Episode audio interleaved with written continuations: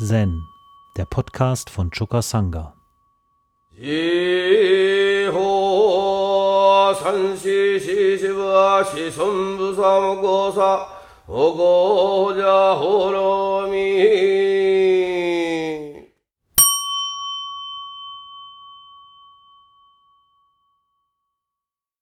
Das Koan, von dem ich heute sprechen will oder was der Ausgangspunkt ist, ist der Fall aus dem Shumon Katoshu Nummer 210. Da heißt es, Sudana bekommt etwas Medizin. Eines Tages wies man Yushri, Sudana an, ihm etwas Medizin zu besorgen, indem er sagte, bring mir etwas, das keine Medizin ist. Sudana suchte überall, aber da war nichts, das keine Medizin war. Er kehrte zurück und sagte, da ist nichts, das keine Medizin ist. Dann bringe mir etwas, das Medizin ist, sagte Manjushri. Sudana rupfte ein Grashalm aus und gab ihn Manjushri. Manjushri hielt den Halm hoch und sagte zur Versammlung der Mönche, diese Medizin kann eine Person töten oder eine Person zum Leben bringen.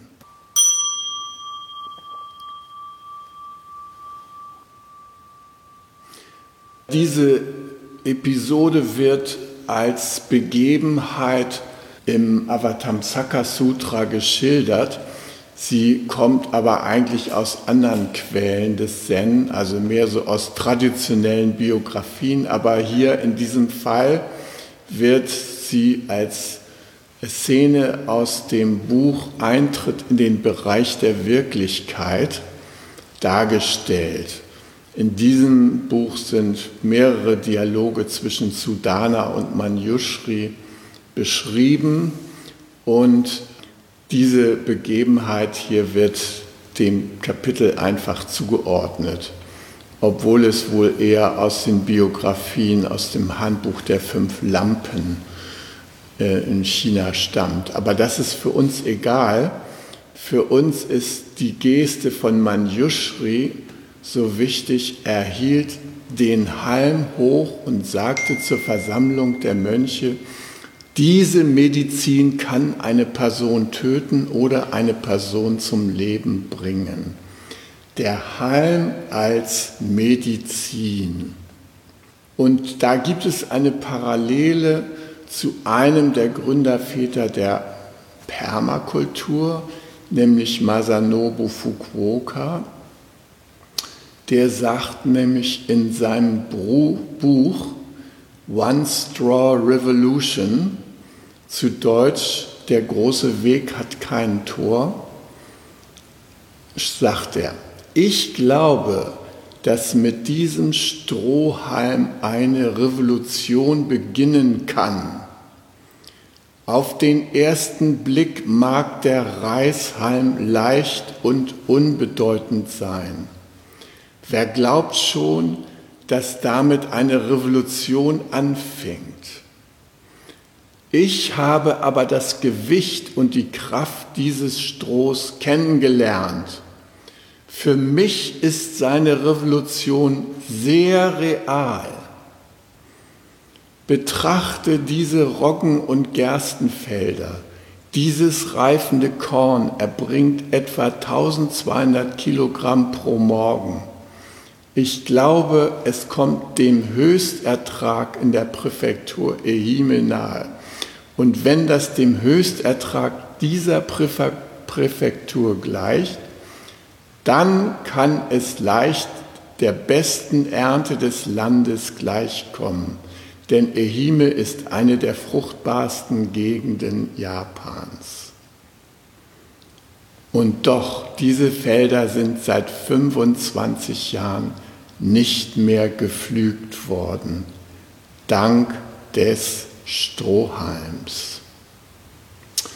So, das ist mir wichtig, daran nochmal zu erinnern, dass Fukuokas Buch, was ein Renner wurde, 1975 verfasst, dass das ebenfalls seine revolutionäre Kraft, seine Medizin aus diesem Strohhalm nimmt und dass diese Medizin tatsächlich entweder zum Dienst an der Menschheit beitragen kann oder aber bei falschem Gebrauch auch eine Untergangslandwirtschaft fortführen kann. Das ist eine Frage, wie wir mit dieser Medizin umgehen. Wir haben in unserem Tempelmanifest Folgendes unter anderem festgeschrieben. Also von unserem Togenji Tempelmanifest.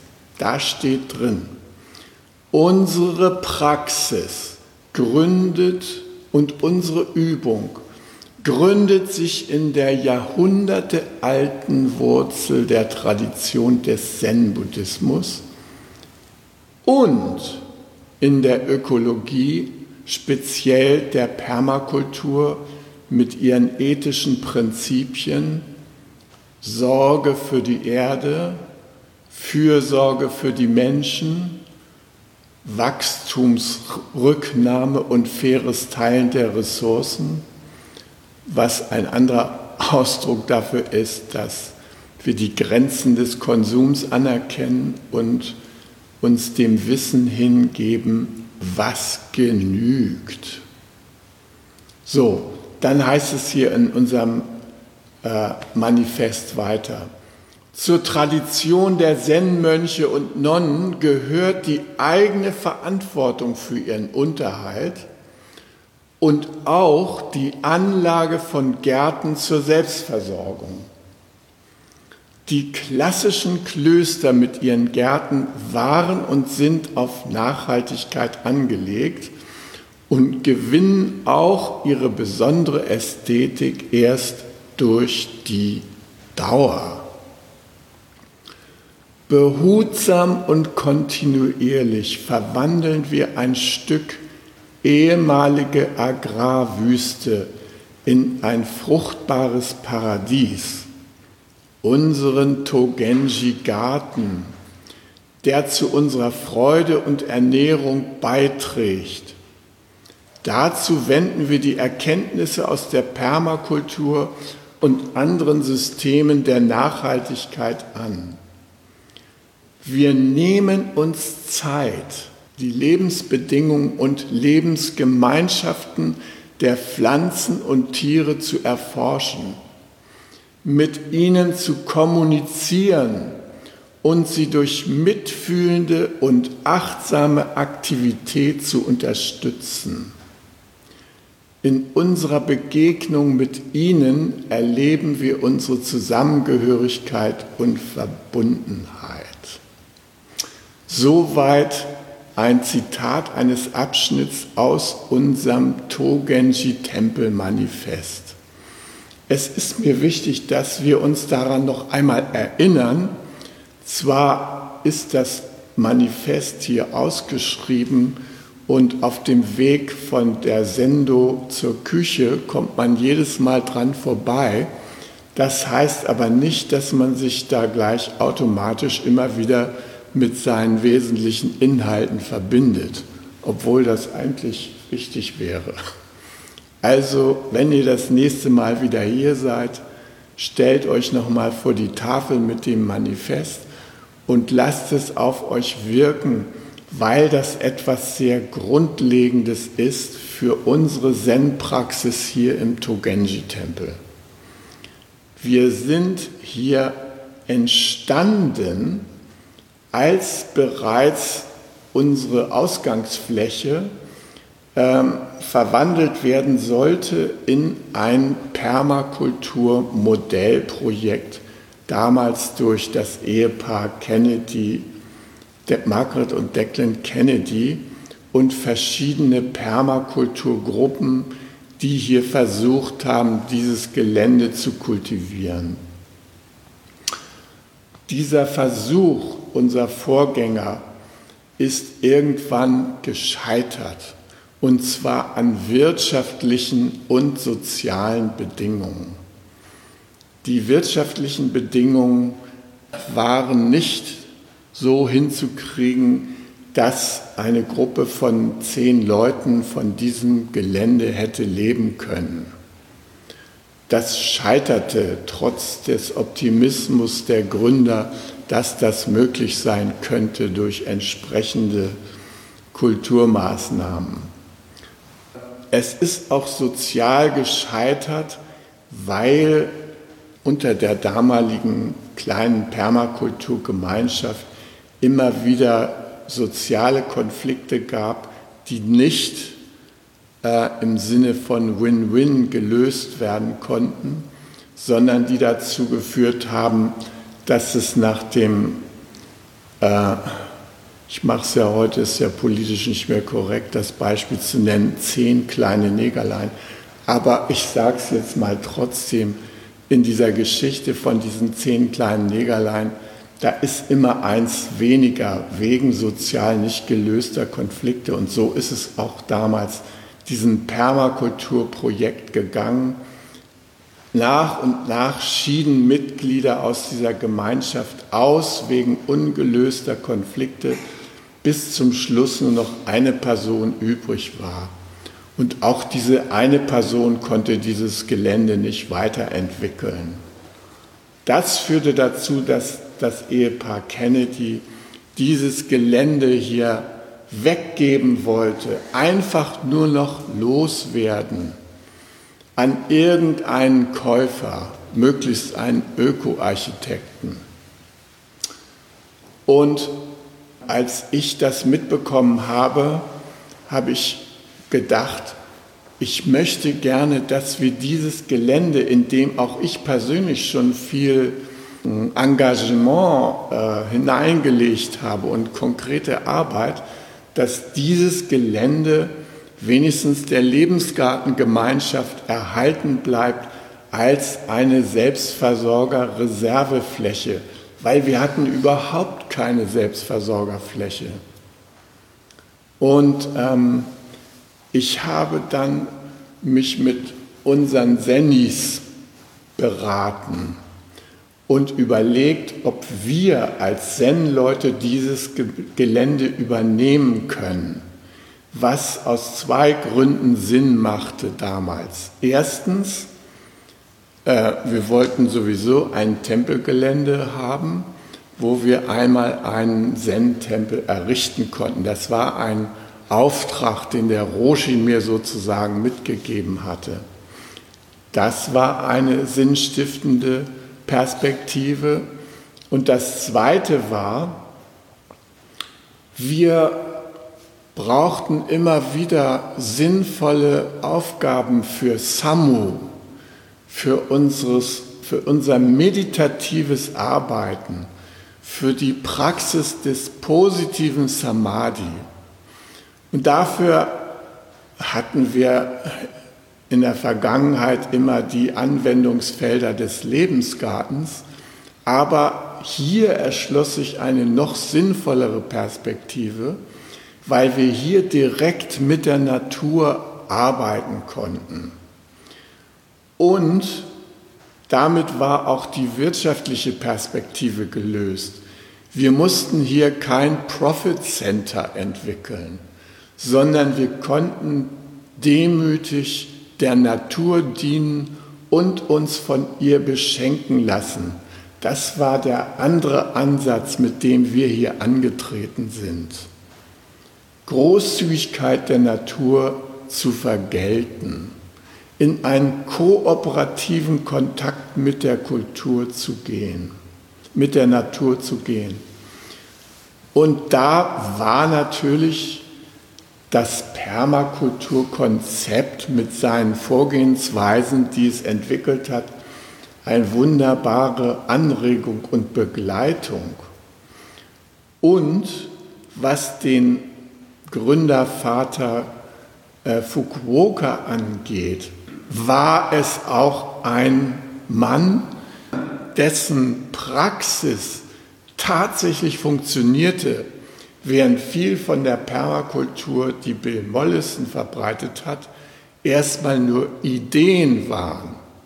Es waren lauter Anregungen, die er beim Studium der ähm, Natur, äh, Naturvorgehensweise äh, der australischen Aborigines sich abgeguckt hatte.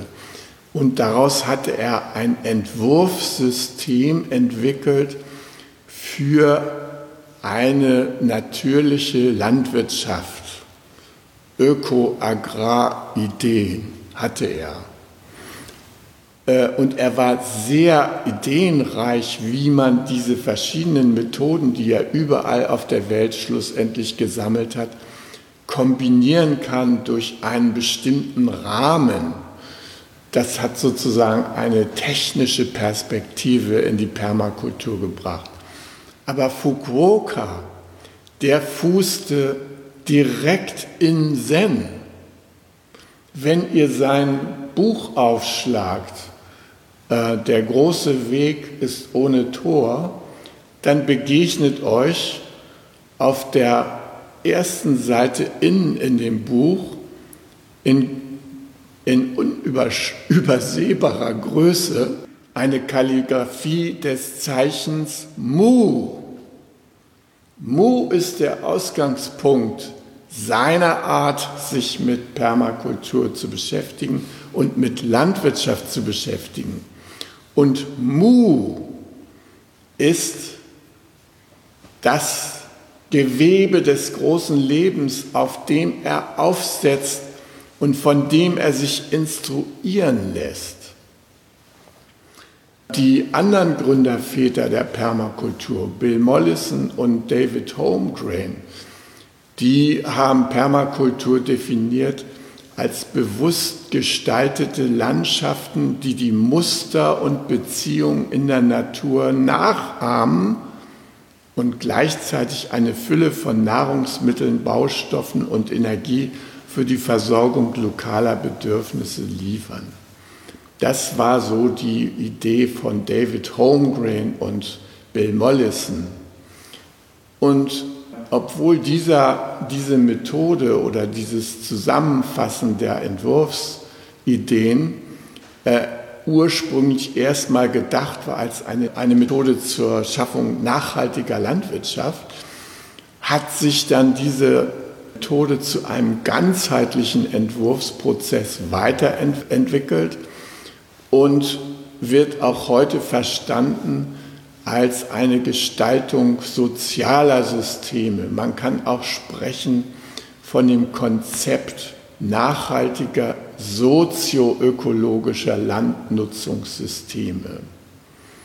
Also es ist den heutigen Anwendern der Permakultur klar, dass man ohne den Bezug zum Sozialsystem kein getrenntes, nachhaltiges Landwirtschaftssystem errichten kann. Und deshalb sind diese drei ethischen Grundsätze auch so wichtig und formuliert worden als Leitlinie für die Permakulturadepten und Designer. Ich wiederhole nochmal in der Art, wie David Holmgren das gesagt hat, Pflege der Erde, Fürsorge für die Menschen, Grenzen der, für Konsum und Reproduktion setzen, Überschüsse umverteilen. Es waren so ethische Rahmenbedingungen, die für das Funktionieren von Permakultur gesetzt wurden und die auch absolut kompatibel sind mit Zen. Der Buddha hat in seiner letzten Rede noch darauf hingewiesen, dass es große Menschen, also erwachte Menschen, dass das sich ausdrückt auch darin, dass sie wissen, was genügt.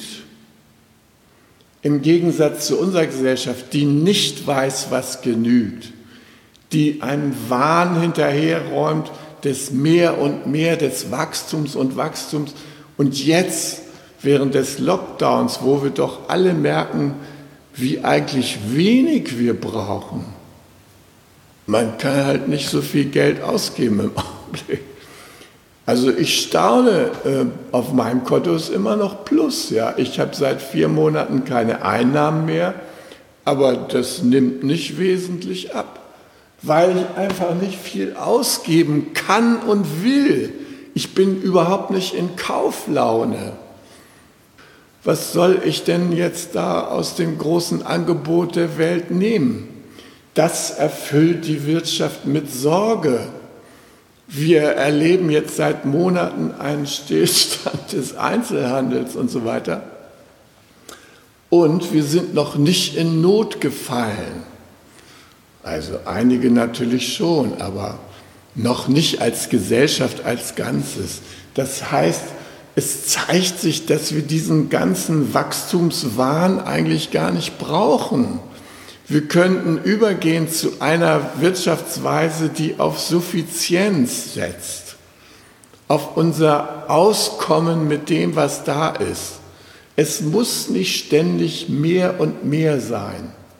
Und wir können einen ganz neuen kooperativen Aspekt mit der Natur in unser Alltagsvorgehen einbeziehen die Permakultur, die klassische Permakultur, die hat da zwei wichtige Kriterien entwickelt.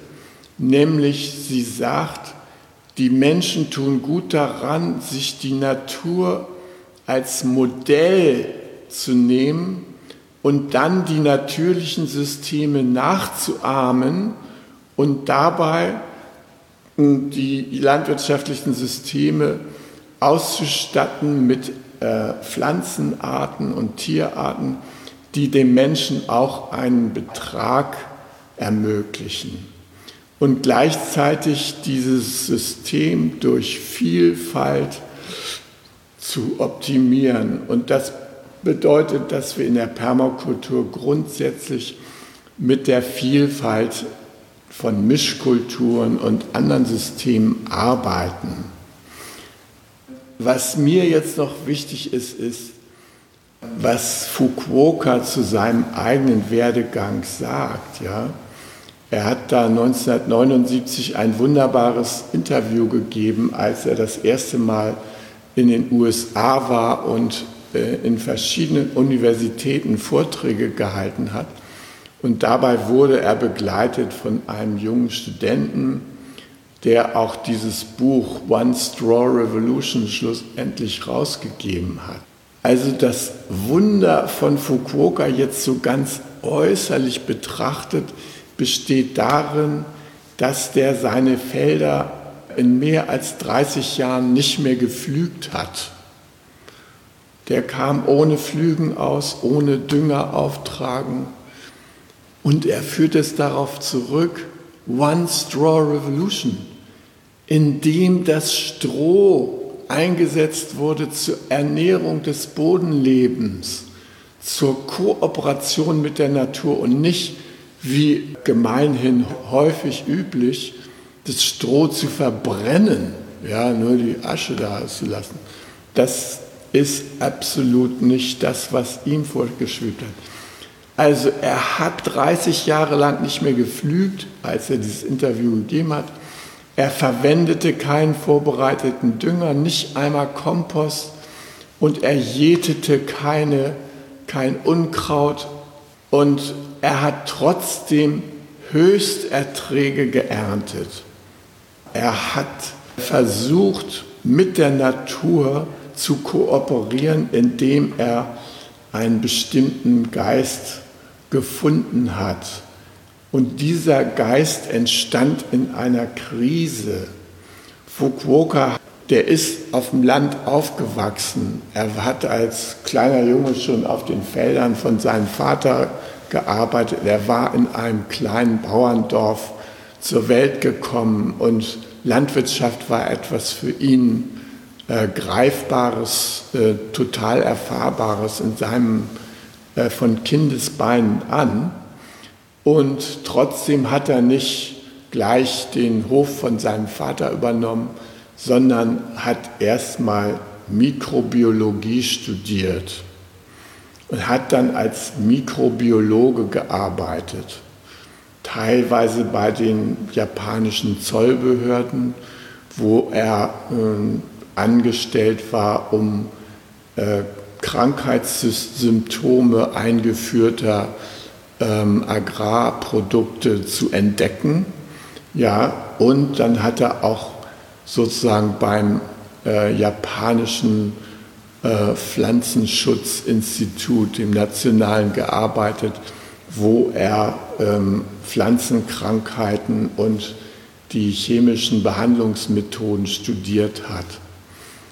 Und da hat er ja entdeckt, ähm, er hat auf irgendeinem Feld irgendeine Agrarchemikalie ausgebracht gegen Reisbrand oder so eine äh, hm, äh, so einen Parasiten des Reis. Und da hat er festgestellt, klar, wenn man das spritzt, so ein infiziertes Feld, dann überleben 98 Prozent der Pflanzenindividuen. Das war die für die chemische Industrie wichtige Information. Ungespritzt kommen 50 Prozent der Pflanzenindividuen um, gespritzt werden 98 Prozent überleben. Das war die wunderbare Botschaft für die chemische Industrie. Die Wahrheit war aber noch anders. Er untersuchte nämlich die Erträge dieser 50 Prozent überlebenden Pflanzenindividuen. Und was stellte er fest? Der, der Ertrag dieser 50 Prozent war höher als die 98 Prozent Geretteten zu bieten hatten. Und dieses Ergebnis durfte er nicht publizieren. Da kriegte er einen wissenschaftlichen Maulkorb verpasst. Und das hat ihn in die Krise gebracht. Er fing an, über den Sinn des menschlichen Angreifens äh, nachzudenken und kam in zutiefste Zweifel. Ja? Das führte in eine tiefe Lebenskrise von ihm. Und er sagte, meine Zweifel wurden immer stärker und schließlich wurde ich in dieser Zeit so krank, dass es für eine Weile fraglich war, ob ich überhaupt durchkommen würde oder nicht. Also so tief und essentiell und existenziell war diese Krise, die, in die er fiel, als er gemerkt hat, welche Art von Arbeit er als Mikrobi Mikrobiologe im Dienste der staatlichen Institutionen machen konnte. Er schildert das weiter. Nach meiner späteren Genesung verbrachte ich viele schlaflose Nächte damit, durch die Straßen zu wandern. Also er wusste wirklich nicht, wie er weitermachen sollte. Er ist nachts, konnte nicht schlafen, ist aufgestanden, ist durch die leeren Straßen gewandert. Und dann schildert er, eines Morgens es sah so aus, als würde alles in meinem Gehirn explodieren, kam ein Blitz der Einsicht über mich. Übrigens, so, solche Blitze der Einsichten sind im Zen auch üblich. Streben wir an. Also, er hatte auch so einen Blitz der Einsicht. Ich hatte plötzlich das untrügliche Gefühl, dass die gewöhnliche menschliche Existenz bedeutungslos und ohne inneren Wert ist. Mir wurde klar, die Menschheit weiß überhaupt nichts Wirkliches über die Natur und jede Handlung, die wir unternehmen, ist nur eine vergebliche leere Anstrengung. Plötzlich sah ich, dass die Natur ideal angeordnet ist und Überfluss bereithält, so wie sie ist. Daher war ich mir sicher, dass wir mit den natürlichen Prozessen zusammenarbeiten sollten, anstatt zu versuchen, sie durch Eroberung und Vergewaltigung zu verbessern. Und weiter schreibt er, ich hatte schon vor dem Krieg angefangen, in den Mandarinenplantagen meines Vaters zu experimentieren. Ich glaubte, dass um die Natur ihren Raum, ich glaubte, dass um die Natur ihren Lauf nehmen zu lassen, die Bäume völlig ohne mein Zutun wachsen sollten. Ich habe die Bäume nicht gespritzt oder beschnitten oder gedüngt. Ich habe einfach nichts getan. Das Ergebnis war eine Katastrophe. Natürlich wurde ein Großteil des Obstgartens durch Insekten und Krankheiten zerstört. Von einem Interviewer wurde er gefragt, dann ist eine erfolgreiche natürliche Landwirtschaft nicht einfach eine Nichtstuntechnik. Darauf Fukuoka. Nein, es geht tatsächlich darum, seinen Geist so genau wie möglich an das natürliche Funktionieren der Umwelt anzupassen. Man muss jedoch vorsichtig sein. Diese Methode bedeutet nicht, dass wir plötzlich alle wissenschaftlichen Erkenntnisse über den Gartenbau, die wir bereits haben, wegwerfen sollten auf Eingriffe einfach nur zu verzichten, ignoriert den Abhängigkeitszyklus, den der Mensch einem veränderten Ökosystem auferlegt hat. Wenn ein Landwirt seine gezähmten Felder in Anführungsstrichen vollständig der Natur überlässt, sind Fehler und Zerstörung unvermeidlich. Der wirkliche Weg zum natürlichen Anbau erfordert, dass eine Person weiß, was unverfälschte Natur ist, damit sie instinktiv verstehen kann, was einerseits getan werden muss und was einerseits unterlassen werden kann, um im Einklang mit ihren Prozessen zu arbeiten. Das Problem, was ich damals hatte, war, dass ich keine natürliche Landwirtschaft betrieben hatte, sondern eher eine Faulpelzlandwirtschaft, Tunix-Landwirtschaft. Ich war völlig unbeteiligt, überließ den Job ganz der Natur und erwartete, dass am Ende alles gut werden würde. Aber ich habe mich getäuscht.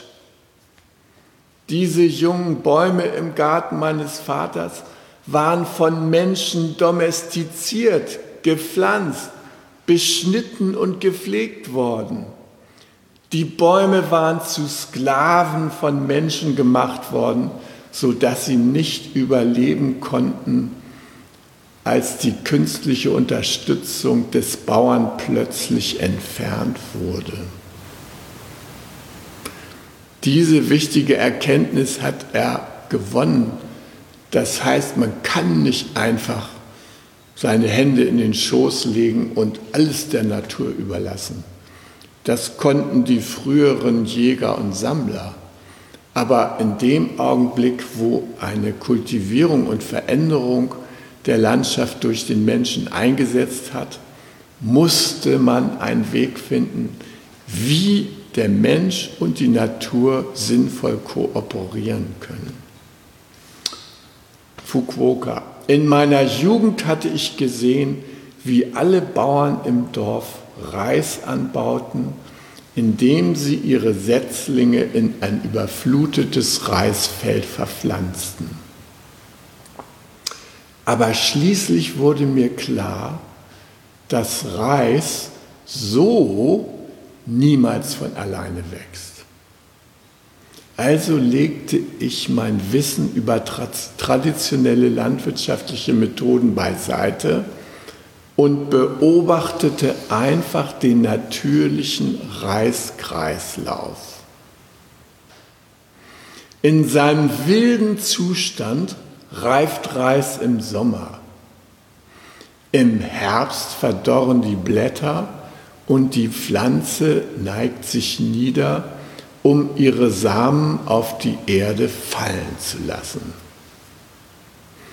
Nachdem der Schnee im Frühjahr geschmolzen ist, keimen diese Samen und der Zyklus beginnt von vorne.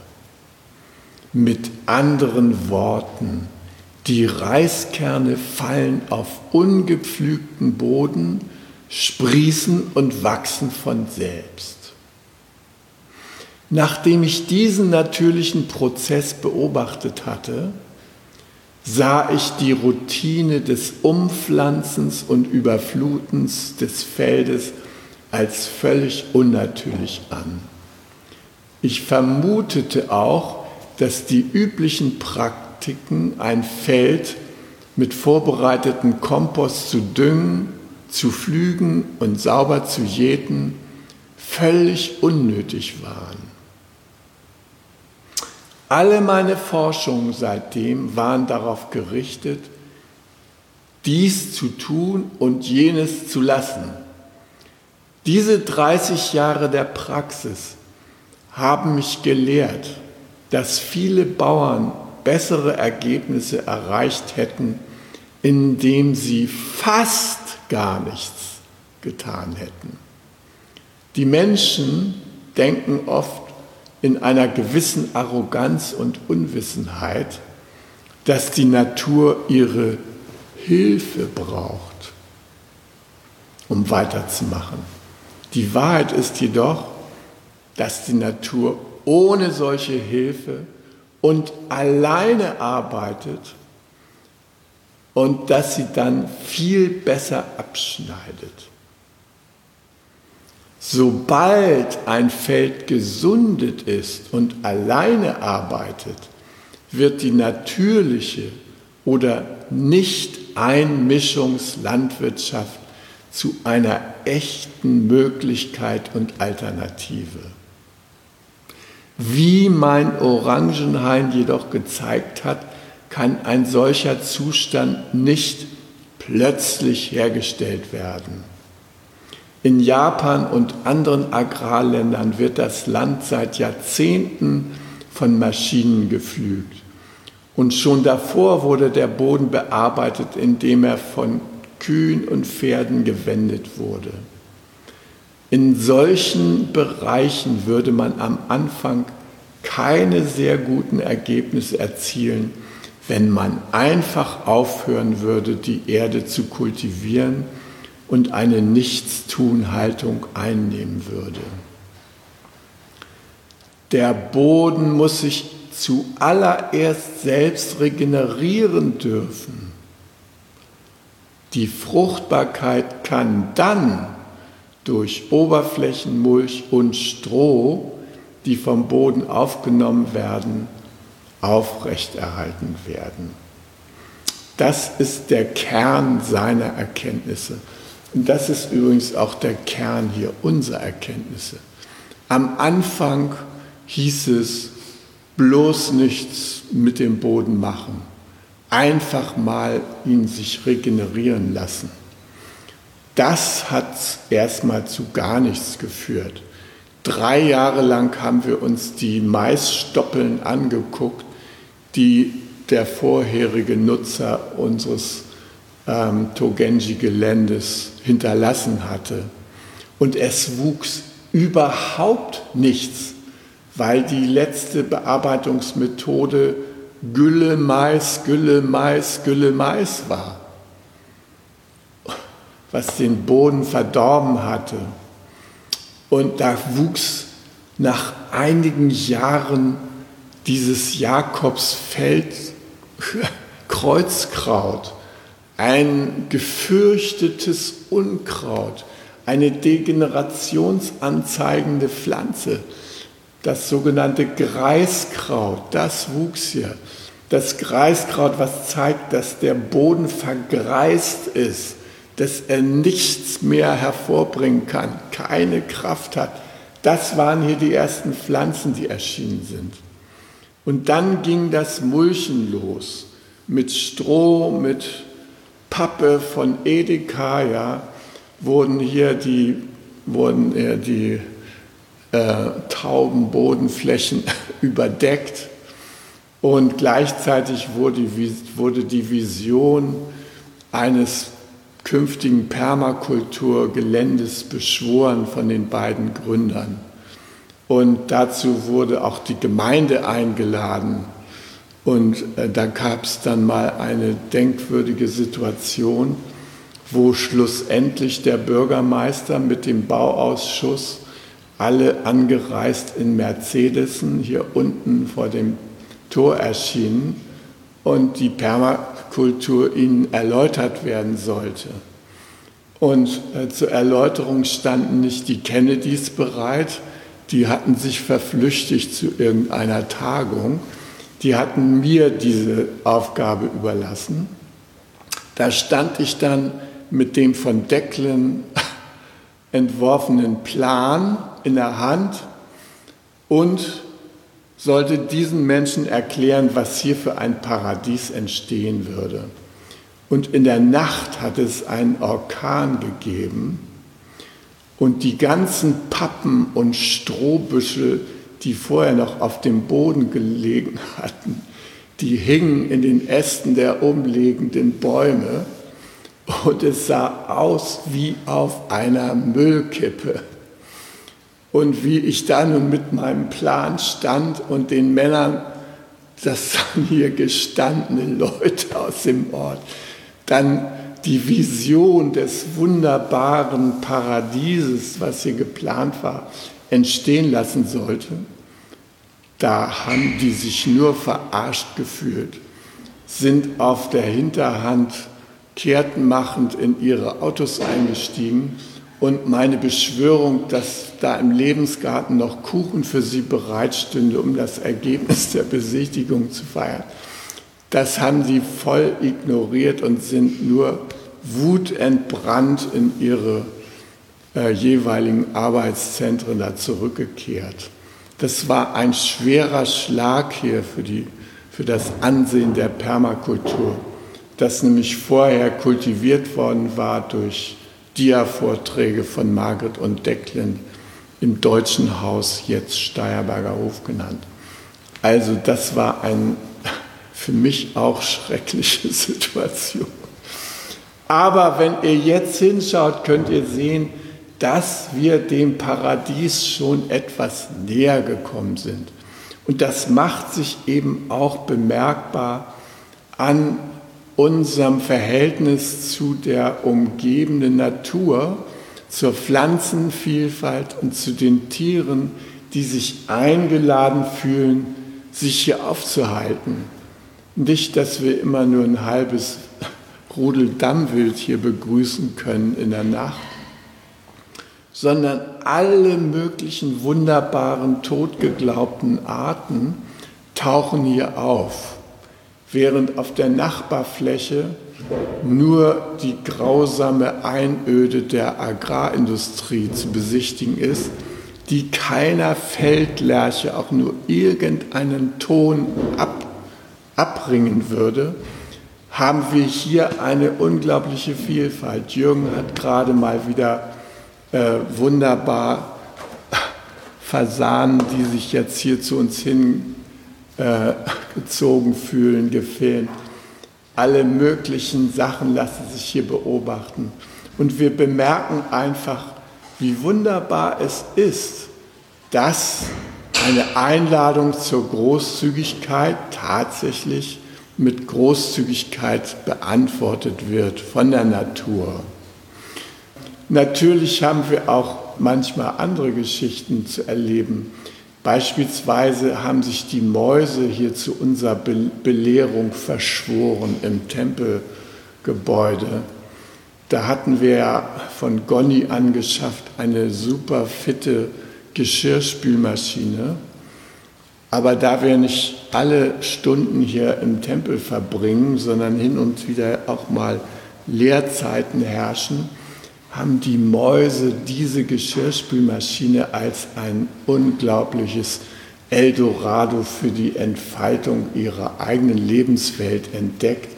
Alle Schläuche und Abläufe besiedelt, Nester darin gebaut und einen derartigen Gestank in dieser Geschirrspülmaschine verbreitet, dass wir nachgedacht haben, was wollen die Mäuse uns damit sagen? Und äh, wir sind zu dem Schluss gekommen, dass die Mäuse uns darauf hinweisen wollten, dass wir so ein Gerät nicht brauchen, dass das ein unnötiger Energiezehrer ist. Und so haben wir diesen, diese Geschirrspülmaschine, ich weiß gar nicht, wo sie abgeblieben ist, ob die nun Mäuse affin irgendwo geparkt worden ist auf dem Gelände oder schon auf dem Müll gelandet ist. Jedenfalls haben wir sie abgeschafft und wieder durch händisches Abwaschen ersetzt. Und wenn man das Geschirr so gebraucht, wie wir es im Zen tun, dass man überwiegend sein eigenes Essgeschirr benutzt und nur einige Teller und Schüsseln zusätzlich abzuwaschen hat, dann ist wirklich eine Geschirrspülmaschine überflüssig. Das haben uns die Mäuse gezeigt. Und dafür können wir ihnen dankbar sein. Und es ist wichtig, diese Hinweise aufzunehmen. Wenn etwas wie eine Katastrophe aussieht in der Natur, dann haben wir noch nicht den richtigen Blick eingenommen. Und wenn wir den richtigen Blick einnehmen, dann können wir sehen, dass die Natur sehr viele Anregungen bereithält, mit ihr in Harmonie zusammenzuarbeiten. Und das tun wir hier. Und das ist reiner Zen-Geist. Das möchte ich nochmal betonen. Das ist hier keine Marotte von einigen Permakulturseligen, die das Togenji-Gelände nutzen wollen, um da irgendwas in dieser Richtung äh, auszuleben, sondern es ist ein Kernbereich unserer Aktivität. Es ist etwas total Essentielles. Es ist mindestens genauso wichtig wie die Kunst des Blumensteckens, des Bogenschießens und was es sonst von Zen inspirierter ähm, sozialer und künstlerischer Ausdrücke des Zen gibt. Dies ist ein besonderer Ausdruck der Gartenkunst. Und ich habe hier schon öfter auch mal über die alten Zen-Gärten gesprochen, die Muso Soseki zum Beispiel gefördert hat im, was weiß ich, 15. Jahrhundert. Also Gärten, die teilweise schon über 500 Jahre alt sind und wo es sich erwiesen hat, dass man über eine lange Zeit Pflanzensysteme errichten kann, die widerstandsfähig sind, die ästhetisch schön sind und die nachhaltig sind.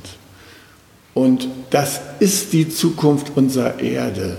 Es war ihre Vergangenheit und es ist unsere Zukunft, diese Fähigkeit zurückzugewinnen und je mehr Menschen wir dafür interessieren können, diese Art des Umgangs mit der Natur hier bei uns zu lernen und zu praktizieren, umso größer wird unser Beitrag sein zur Nachhaltigkeit dieses Planeten. Hi. Um jungen Menschen den Aufenthalt im Togenji zu ermöglichen, bitten wir um ihre Spende. Alle Spendenmöglichkeiten finden Sie auf chukasanga.de/spenden.